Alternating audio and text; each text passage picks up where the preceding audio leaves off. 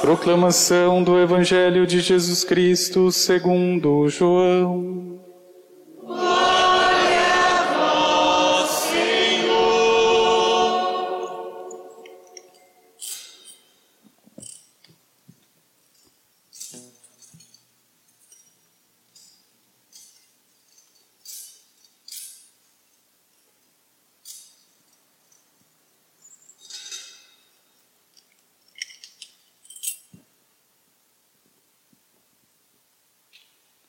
No princípio era a palavra, e a palavra estava com Deus, e a palavra era Deus. No princípio estava ela com Deus. Tudo foi feito por ela, e sem ela nada se fez de tudo o que foi feito. Nela estava a vida, e a vida era a luz dos homens. E a luz brilha nas trevas, e as trevas não conseguiram dominá-la. Surgiu um homem enviado por Deus, seu nome era João. Ele veio como testemunha para dar testemunho da luz, para que todos chegassem à fé por meio dele. Ele não era luz, mas veio para dar testemunho da luz, daquele que era luz de verdade, que vindo ao mundo ilumina todo ser humano. A palavra estava no mundo e o mundo foi feito por meio dela mas o mundo não quis conhecê-la. Veio para o que era seu e os seus não a acolheram. Mas a todos que a receberam, deu-lhes capacidade de se tornar filho de Deus, filhos de Deus, isto é, aos que acreditam em seu nome, pois estes não nasceram do sangue, nem da vontade da carne, nem da vontade do varão, mas de Deus mesmo. E a palavra se fez carne e habitou entre nós. E nós contemplamos a sua glória, glória que recebe do Pai como Filho unigênito, cheio de graça e de verdade.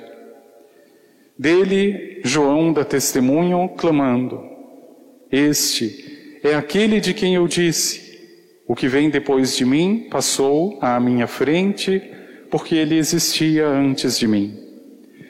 De sua plenitude, todos nós recebemos graça por graça. Pois por meio de Moisés foi dada a lei, mas a graça e a verdade nos chegaram através de Jesus Cristo. A Deus ninguém jamais viu, mas o unigênito de Deus, que está na intimidade do Pai, ele nolo deu a conhecer. Palavra da salvação.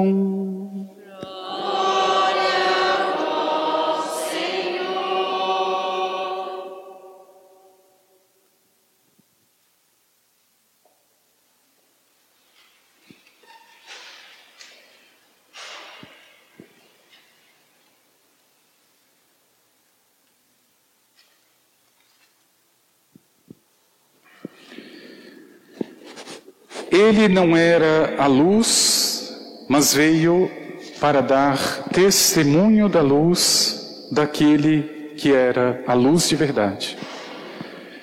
A palavra neste versículo do capítulo 1 de João, quando fala da testemunha, ele está falando de modo específico do grande profeta João Batista. E a palavra faz questão de acentuar que João era a testemunha, nem mais e nem menos do que testemunha. Porque é claro que essa missão depois será confiada pelo próprio Senhor no Evangelho a todos aqueles que acreditam e que recebem o batismo em seu nome e se tornam testemunhas vai dizer o Senhor depois da ascensão: Vós sereis testemunhas de tudo isso.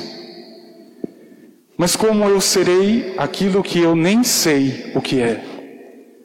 E veja, meu irmão e minha irmã, se pelo batismo você já se tornou uma testemunha, o mínimo que você deveria saber é o que significa ser uma testemunha. Aliás, o Evangelho, quando fala da luz, também vai dizer da nossa vocação. Vós sois o sal da terra, vós sois a luz do mundo, mas não somos luz própria. E por isso, infelizmente, tem muitos cristãos brilhando mais do que Jesus, porque não entenderam o que significa ser luz do mundo. Antes desta palavra, antes deste convite, existe a missão: testemunhar. Eu só sou a luz quando o outro encontra em mim reflexo de Cristo, da luz. Mas veja, essa missão, é claro que ela é muito difícil de entender, o significado de ser testemunha do Senhor. E principalmente porque toda e qualquer testemunha precisa, antes de tudo, ver. Veja, como é que eu serei testemunha do que eu não vi? Sou chamado a ser testemunha de Cristo. Mas o que você viu de Cristo para testemunhar? E como a palavra mesmo já nos dá a resposta no próprio Evangelho de João, versículo 18 do capítulo 1. A Deus ninguém jamais viu. Ué, como que eu vou testemunhar se eu não vi? Mas, diz a palavra, o unigênito, o Cristo de Deus, que está na intimidade do Pai, Ele me deu a conhecer então eu posso testemunhar. Não porque vi o Pai, porque esse só o Senhor é quem vê, mas Ele me revelou o Pai, como vai dizer ainda no próprio Evangelho. Filipe, quem me vê, vê o Pai. Mas meu irmão e minha irmã, agora munido desta consciência, Encoraje-se pelo amor de Deus para dar o testemunho de Jesus Cristo que te é pedido, que poderia talvez até dizer mais, que é o teu dever enquanto filho de Deus, enquanto filha de Deus. Como a palavra já havia nos convidado, lembrando a vocação do grande profeta, que não era luz, mas veio dar testemunho da luz, ou seja, do próprio Senhor, eu com toda certeza, ainda que não vendo o Pai, o vejo em Jesus. E agora a minha missão de testemunha se reveste de uma outra dificuldade. E eu diria talvez que o grande inimigo da testemunha de Jesus Cristo é o canto da sereia. Eu não sei se todos entendem quando eu digo o canto da sereia. É uma velha comparação para dizer que é tudo aquilo que engana os ouvidos, que engana os olhos. Pode ser o melhor pescador. Quando ele começa a confiar demais no canto da sereia, vai mais adiante, faz isso, faz aquilo, ludibriado, convencido. E na verdade ele está caindo numa armadilha. Isso é canto da sereia. O inimigo número um da testemunha de Jesus Cristo são os cantos de sereia que aparecem no meio do caminho. Porque, meu irmão e minha irmã, com toda certeza, se você está aqui, se você busca a fé e se você é batizado, não é por outro motivo senão testemunhar.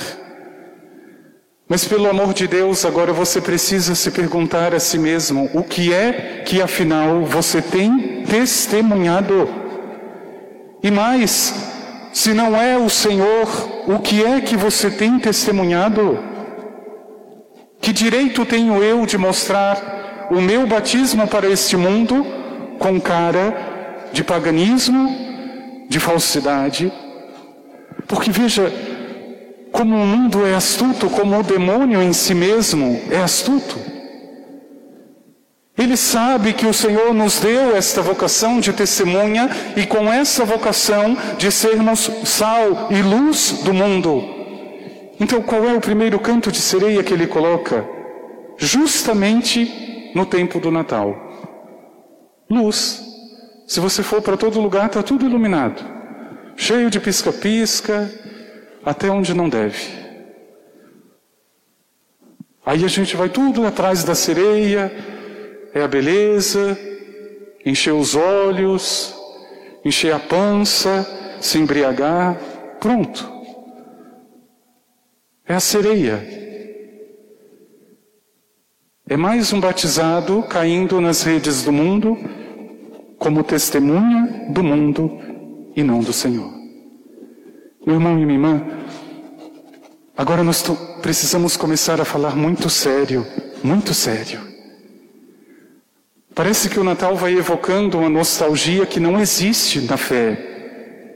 Nós começamos a interpretar o nascimento de um menino como se fosse algo ingênuo para mostrar para este mundo quem é o meu Deus e o que é que ele pede para que eu faça em seu nome para tornar esse mundo menos pior. E aí nós começamos a ser testemunhas de um fantoche muitas vezes. Nós ficamos tão ternos ou tão cativados pela figura da criança, do bebê, do menino.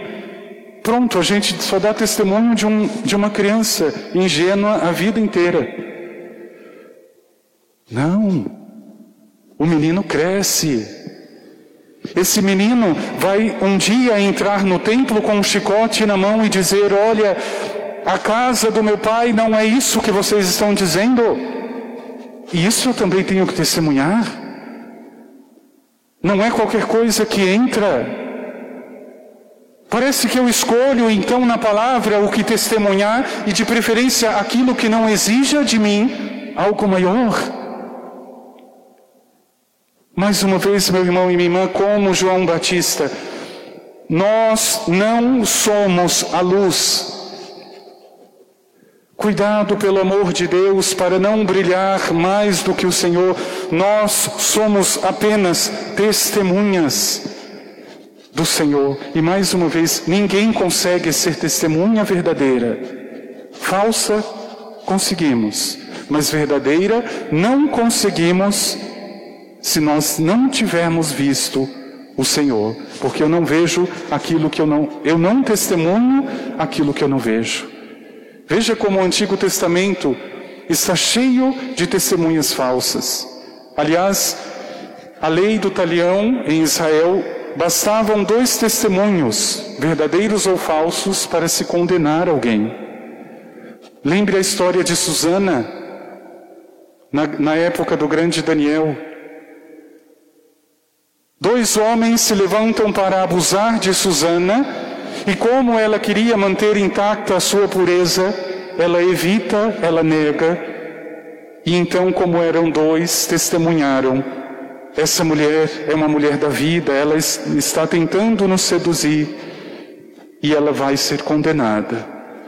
Mas antes disso, se levanta Daniel em nome do Senhor para dizer: velho encarquilhado no pecado, me diga debaixo de que árvore você viu Susana com ele? E cada um vai dizer uma árvore diferente para mostrar. O testemunho falso também existe. Ser testemunha do Senhor e ser testemunha da luz é um grande risco que nós corremos, porque exige conhecer.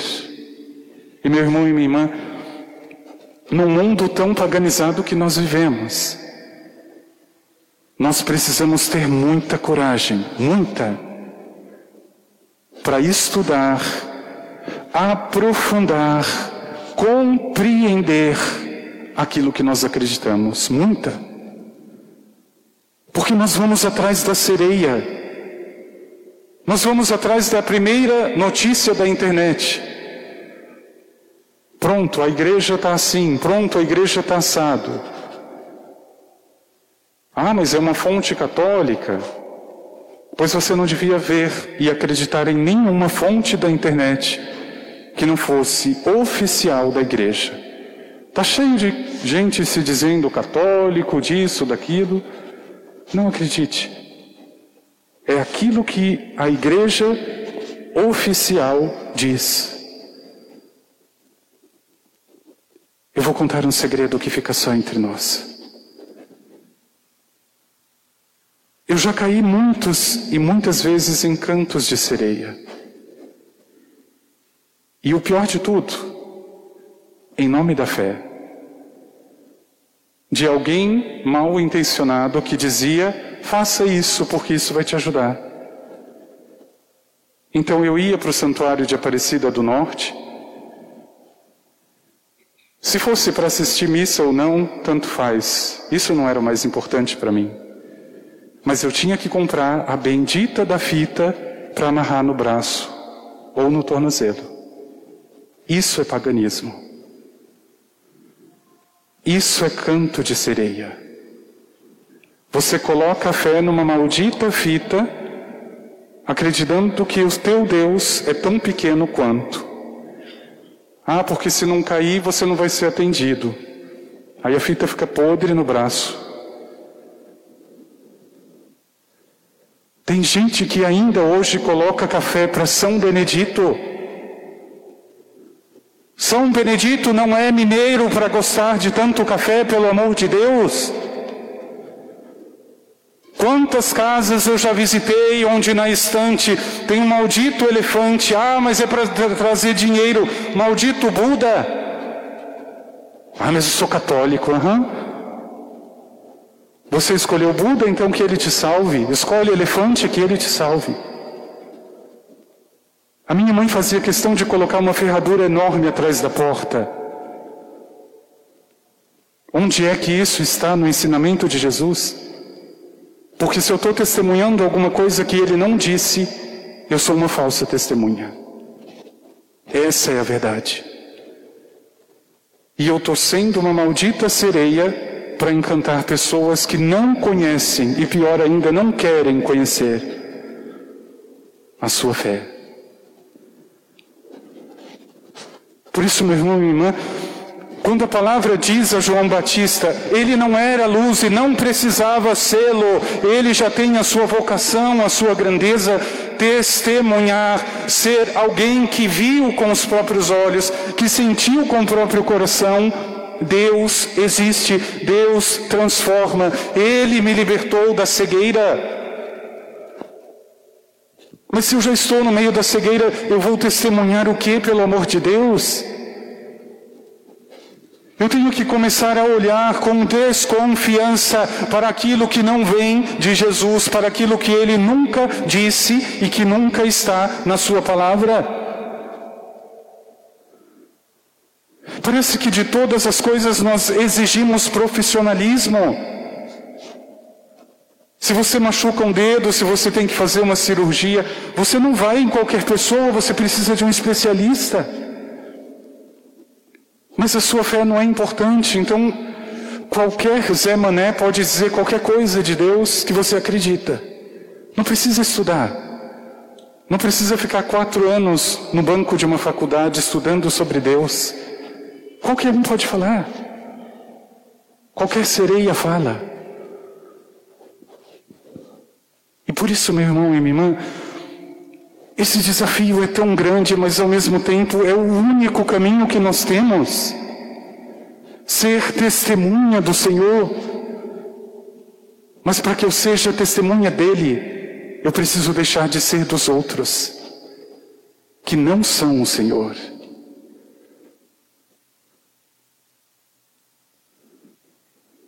Ele não era a luz.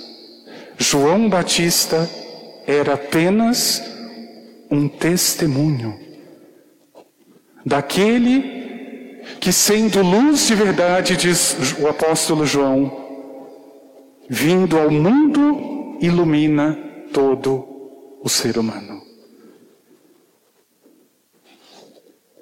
E por isso que quando eu comecei a entender que não é a fita de Nossa Senhora, não tem problema algum você comprar, mas use como marca-página. Não amarre com nenhuma intenção Porque Deus não faz nada de condição, sob condição. Deus é graça. Deus é paz. Se Ele sabe que eu preciso, Ele dá. Mas pelo amor de Deus, tome cuidado.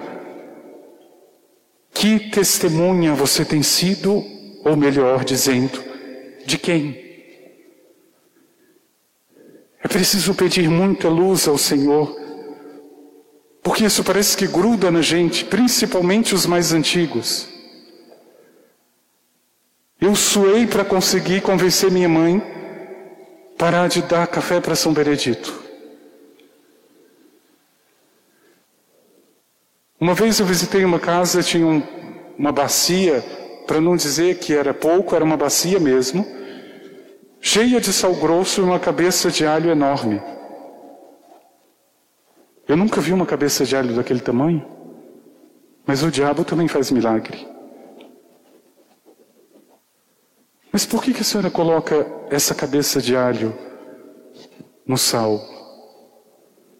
Ai, para proteger. E era uma confusão porque tinha um crucifixo enorme, tinha uma imagem, tinha tudo. Pois então a senhora tire esse alho, porque ele fica muito bom no feijão, mas não aqui. Essa cruz é que vai salvar a senhora. Por isso, meu irmão e minha irmã, pede no teu coração, Senhor, me ajude. Eu já recebi a missão de testemunhar, mas eu preciso saber com todo o coração a quem estou testemunhando.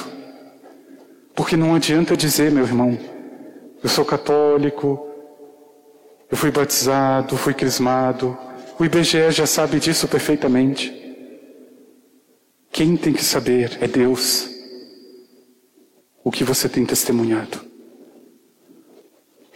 Porque se eu digo que acredito nele e a minha casa está cheia de demônios,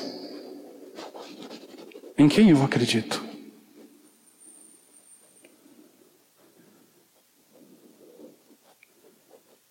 Como eu gostava de ler uns benditos livros que diziam o seguinte: ditado pelo espírito de Fulano. Lindos. Uma linguagem que prende. Leitura espírita. E ainda hoje eu ouço isso como se fosse a coisa mais natural. Eu gosto de romance espírita. Pois se você quer ser espírita, que o Espiritismo te salve. Leitura espírita é afronta à bondade de Deus. Ninguém que se diga católico e cristão deveria ler. Ninguém. Ah, mas é bonito.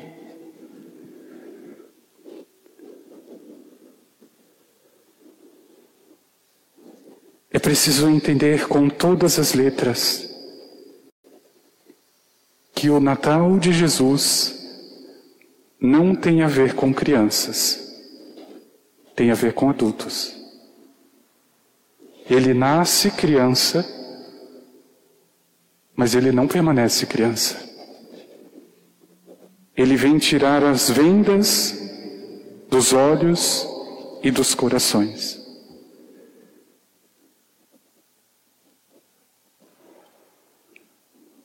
Uma vez uma pessoa ainda disse para o falecido Dom Henrique Soares, porque ele sempre andava de batina, mas por que, que o senhor só anda de batina, só anda de preto? Se Cristo é o mensageiro da paz, se o Padre é o mensageiro da paz e deveria vestir branco. E Dom Henrique respondeu: Não, eu não sou testemunho da paz. Eu sou testemunho de Jesus. Se ele pedir para anunciar a paz, eu anuncio. Mas se ele pedir para anunciar a guerra, eu vou anunciar a guerra. Então veja. A profundidade da missão que nós temos diante desse mundo, cheio de luzes e tão escuro. a responsabilidade de um objeto, de uma palavra, de algo que esteja na minha casa para quem é de fora. Eu não sei se é problema meu ficar reparando, mas eu reparo. Porque quando tem a ver com a salvação, eu sei onde está o rabo do diabo. E ele sempre vem muito astuto. Ai, não tem nada demais. Então que ele te salve. Porque eu vou ser testemunho, testemunha do Senhor. Vamos pedir no coração.